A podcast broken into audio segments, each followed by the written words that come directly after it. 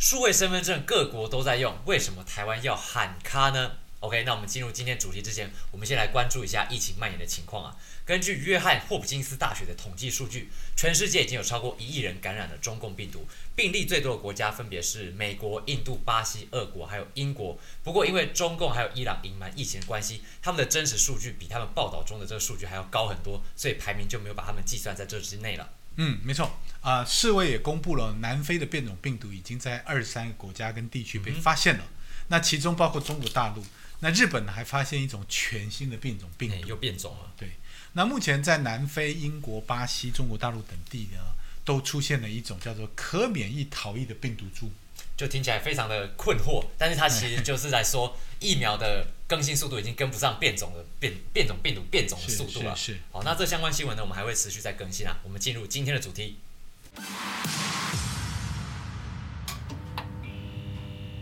大家好，解读时间又到了，我是冠军，我是罗伦。相信大家听说了一个很夯的话题啊，就是数位身份证 EID。原本是今年要上路的数位身份证，但是因为各界反弹的声量太大了，目前行政院是同意暂时的缓暂缓换发。哎，那么今天我们来跟大家讨论一下这个议题，我们应该怎么看这个数位身份证？我们会讨论四个主题啊。第一个，我们会讨论 EID 是什么，跟它的最新进展。第二个是 EID 会有哪些疑虑？三，最近被爆料出来的区间测速，原来也跟 EID 这个内容是有一点点关系的。还有第四个，面对科技转型，我们应该怎么样去重新思考呢？嗯，大家知道数位时代已经世界潮流，那身为科技大国的台湾呢，转型成数位政府啊，这也是非常好的事。所以内政部呢推动 EID 换发，听起来好像也很好啊。但是为什么会引起这么大的反弹呢？难道有什么很多它里面有什么隐忧没有被考虑到的？对啊，不然来介绍一下 EID 是什么好了。嗯，首先跟大家讲一下啊，数位身份证嘛，EID，顾名思义嘛，它就是把过去的这个纸本的身份证升级成啊具有晶片功能的数位身份证。啊，它当然它的好处是说可以解决防伪啊，好，那各自外泄的问题啊，那它还可以结合自然人凭证的功能。哦，其实也就是说这张卡片非常方便，可以去申报你的税啊，或者是金融交易啊，或者是呃电子病历也都可以靠这张卡一卡万用的去申请。哦，那省下非常多时间，作业时间啊，或者是交通往返的时间是非常方便的。目前有很多国家、很多地区已经在使用这个数位身份证，像是德国、爱沙尼亚、比利时。或是临近台湾的日本以及香港都有在使用。嗯，不过呢，每个国家的使用的情境不太一样，情况也不太一样。像有一些的国家，它就规规定了说，你不能强制人家领取，等于说你也可以用传统的身份证，你可以选择不要有晶片功能的，或者它是立专法，那保障各资哈，专门保障各资的安全，它其实都有详尽的配套。哦，那这样子就是配合国情的部分嘛。哦，那发展出自适合自己的模式。那我们政府是不是也已经拿出了适合的配套措施了呢？嗯，关于这个问题问得很好哦，因为这个很多的这个民团呐，台湾很多各界议员呐、专家学者跟一些民众，其实这提出了非常多的质疑。他说，这样的包山包海的 EID 会不会反而成为这个国安跟个人隐私的破口？哈，不解除这些疑虑，大家真的很难放心。对，尤其是中共在对台湾来说啊，中共的这种渗透跟尤其对治安的监控是无所不在的，台湾算是首当其冲的。哦，那这个治安的要求相对来说就会比较高嘛，所以这次内政部也同意暂缓换发 EID，等专法拟定以及相关的规范都完善之后呢，再来依法办理。但是真正需要被厘清的，其实是因为这过程中牵扯到很多的红色供应链，还有中共的渗透。我们接下来就来看看为什么吧。那我们接下来就来看看 EID 到底有哪一些疑虑，我们可以从一些地方来检视哈。首先呢，我们再从标案开始看起，在这个表案呃标案啊采购案的过程中，诶，这些厂商呢可能会有许多疑点啊，我们都来看看。嗯，疑点一。好，这个缺乏资讯科技跟这个治安专家呃参与在里面哈。这个第第一个疑点在于说，整个 EID 的这个规划跟招标的审议过程几乎没有政府或者民间的治安专家参与这个审查。这么重要的一个治安的这个标案却没有那个。对，然后负责规划案的这个国际顾问公司，它其实只是一个法律专才的团队。哦，而且这间公司在得标之前也没有执行过相关的标案，这牵扯到台湾的各资问题、治安问题，这样子真的有点难让人放心啊，就没有一个治安的顾问来好好处理这件事情。OK，那我们来看看第二个疑点啊，未规划完已经火速标出完，那我们这时要看一下我们的小板板。OK，那在这个标案过程中，令人费解的部分就是这个规划结果啊，规划案结果还没有公开哦，内政部就马不停蹄的进行各项标案。然后你看，二零一九年十一月，这是履约时间，然后二零二零年二月的时候，这个规划案的结果都还没出来，就已经陆续的开出非常多相关的标案，那就是等于说还没有规划完，就已经先开始进行很多的开标就开出去了。那这样子规划案的意义就有一点哎，没有没有那个意义了嘛，很奇怪。嗯嗯，好，关军，我们再来看看这个一点三哈，这个。啊，晶片印制的发包的问题哈，这个呃，负责这个数位身份证的印制案的中央印制厂呢，啊，他再开标哈，啊，将晶片卡这个印制的设备啊，委由东元电机公司哈办理。对，就是那个卖家家电的东元，对，大家都知道的。嗯，好，那东元电机它得标后呢，它确实因为一个呃认证 ISO 的一四二九八的问题呢，引起很大的争议。对，就是他们认为说它可能有先上车后补票的嫌疑。不过在我们这不在这边重点谈了，因为更重要的可能是东元电机它分包出去的这些厂商，可能跟中共是很有关系的。这我们等等会来仔细详谈。那不过我们这边也是要说一下，我们并不是要鸡蛋里挑骨头。毕竟 EID 这个的换发其实非常重要，关系到台湾未来十几年的重要政策。那目前是还没有制定专法一个状态，所以对于承揽厂商的履约管理啊、风险管控是不应该掉以轻心的，然后不能够用一般公共工程的采购案去看待，应该要更审慎的重新评估。是。我们前面提到了 EID 标案的通过过程呢，其实是有疑虑的。接下来我们来谈谈的是 EID 对台湾的影响。那这个影响层面就已经不单纯只是这个程序的问题了，它牵涉到的是国安的隐忧，这才是比较令人担忧的部分啊。嗯，好家在哈，目前的那个行政院在各方的压力跟疑虑下，暂缓推动 EID 哦，暂缓，对，不是取消，是暂缓而已。啊，所以呢，那个内政部长的徐工有表示呢，他购买的这个机器卡片啊，空白卡片都不会浪费掉。他外包的软体啊，第三方验证的系统的合约呢，则延后履约，厂商不受影响。哎，这就是非常可怕的地方了，因为前面是有说到，这些是被质疑有中共因素的设备、系统或是承包厂商，通通都不变哦。那这样子的话，我再来立一个专法去来管制这些事情，其实是有一点本末倒置的。嗯，所以呢，我们刚刚看到了，就是说根本的问题、根本的疑虑没有被解决。好，毕竟从规划到制造。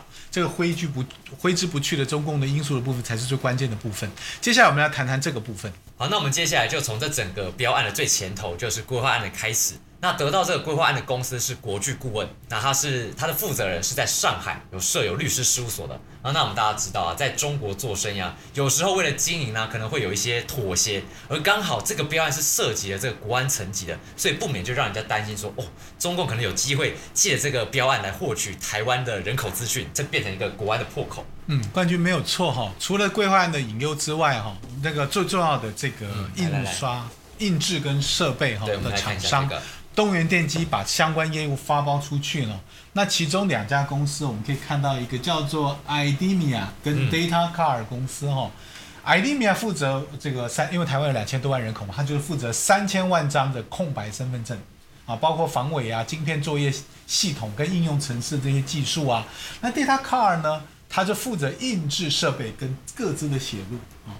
哦，OK，来看这个关系图。对，我们到时候来了解一下它整个重点是在哪边。这两家厂商啊，我们刚刚看到这两家厂商，对，这两家，它其实在亚洲的生产基地都是在中国境内，而且重点是这两家公司也同时有制作之前香港的新晶片身份证。那时候就是在反送中期间啊，被香港警察用来用开了一些后门嘛，用一些手段来侦测跟呃追查。那时候参与香港反送中的人的身份呢，就这样曝光了，所以这是很危险，很可怕哎。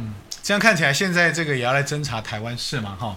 所以呢，美国的媒体在二零一八年就以这个 IDEMIA 这个打造中国间谍网的公司呢为标题，哈，他做了一个报道。这个中国在 IDEMIA 的这个协助下，打造了这大规模的生物的辨别的监视系统。那这间公司呢，不仅跟中共有合作，哈，就是公安嘛，哈。对。其实它跟共军，哈。也也有合合资的关系哦，合资合资啊啊！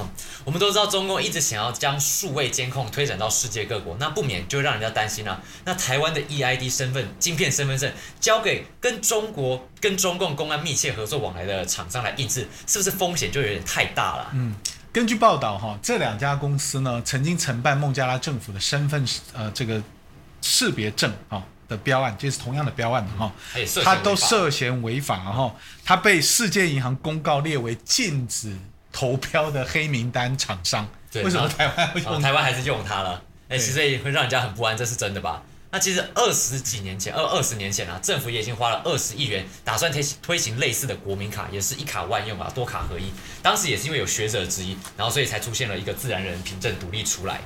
好，冠军，你知道呃，其实过去政府部门就发生各自外泄的问题哦，它发生过这个三十万笔的公务员的资料，还有两千万户的这个内政部的这个户政资料外泄，那个时候欸非常大的事件哦。那你想想看，我们面对中共长期以来大量的这个骇客的网络攻击，哪一天呢？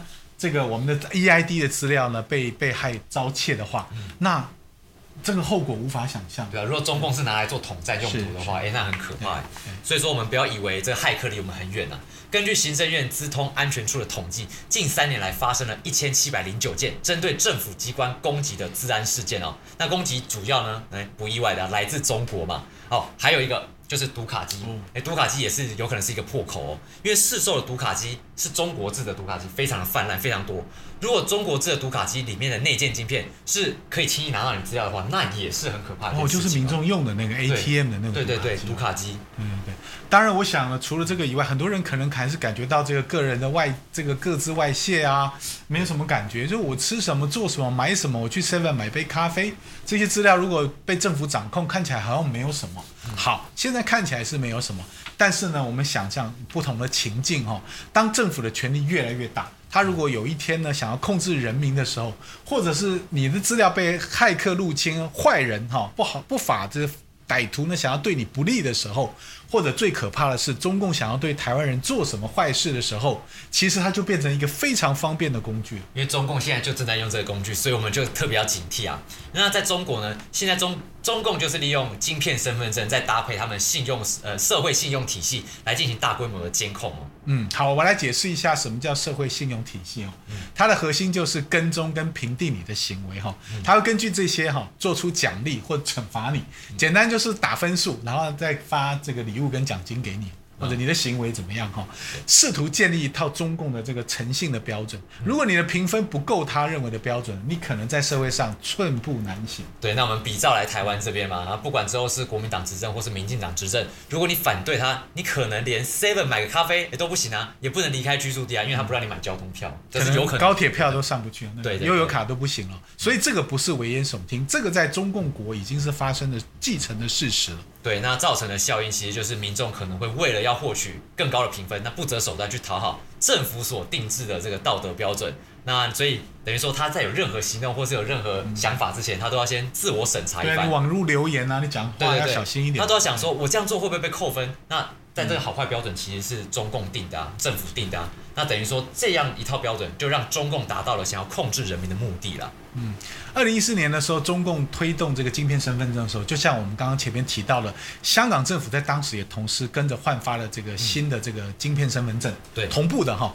诶，那个案子也是这个 Data Car 跟 i d IDEMIA 这两家公司制作跟承包。好，那现在台湾就是这两家公司，所以呢，有人去质疑他，这是不是在配合中共监控？啊，用同一套的设备啊、晶片啊，同一套的城市逻辑，替未来中港台的这个身份监监控做一条龙的铺路。这样到时候又会有人说，哦，我们又在讲阴谋论，会想太远了。但其实我觉得，哎，并不是这样子哦，因为我们可以看到一些迹象，像是香港反送中期间，就有媒体指出，香港新一代的身份证是采用一种无线射频识别，叫做 RFID 的技技术。对这个警方或是公安卧底在那个人群抗议人群中，他其实不用靠你太近，他甚至不用这样去。去逼你的身份证，他其实只要靠近你就能够读取到你身份证里面的资讯，知道你是谁，然后你的行踪是怎么样的。哇，那真的各自是无所遁形啊！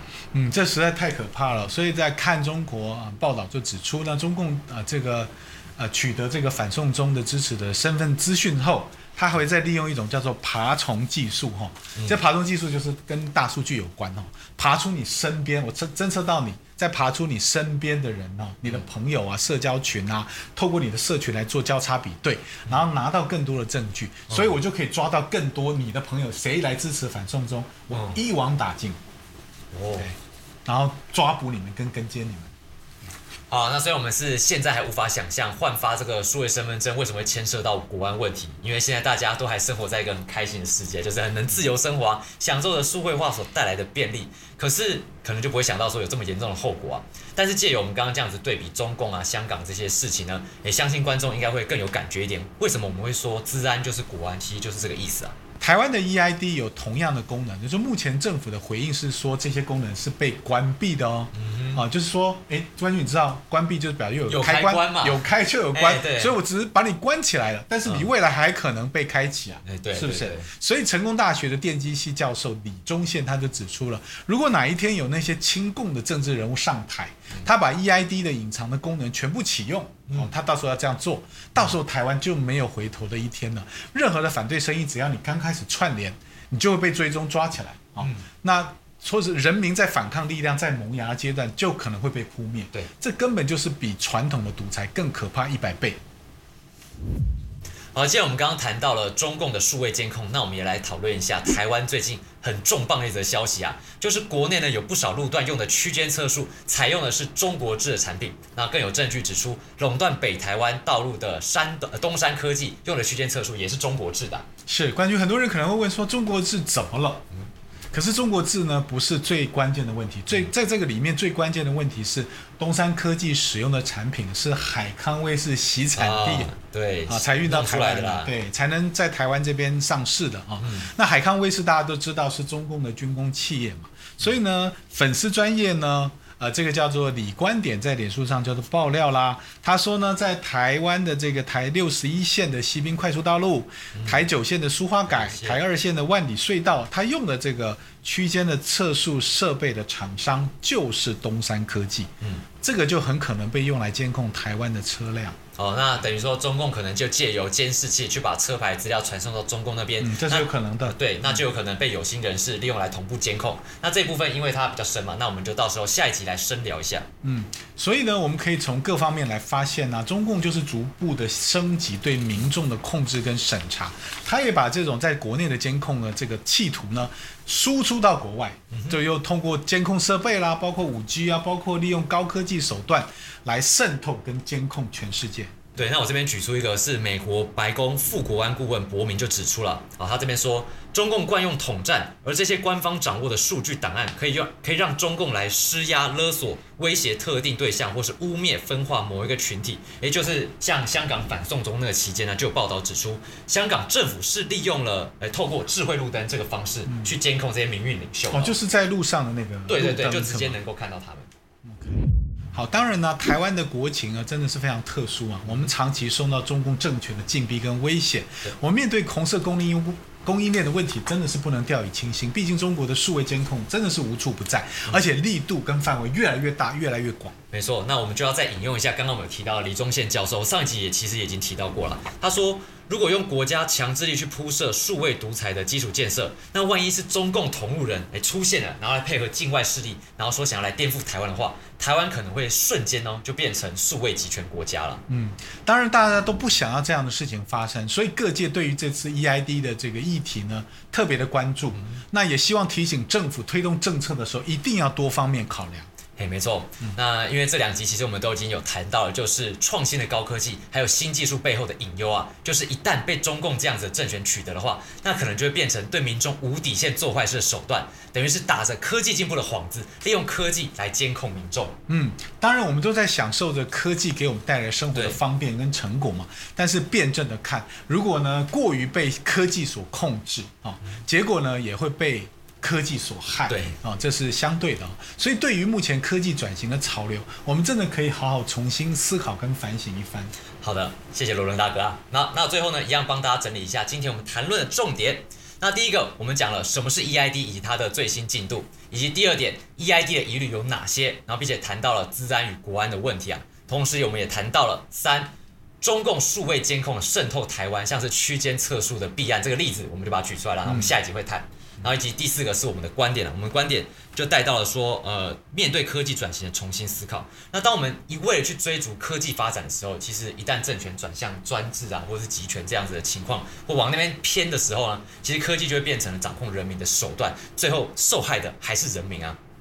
OK，那今天影片呢就到这边。如果喜欢我们内容的话，欢迎订阅、按赞、分享，还有开启小铃铛。嗯，另外开车的朋友也可以在 Podcast 找到我们。OK，那喜欢什么主题的话也留言让我们知道。我们下次再见，拜拜。拜拜。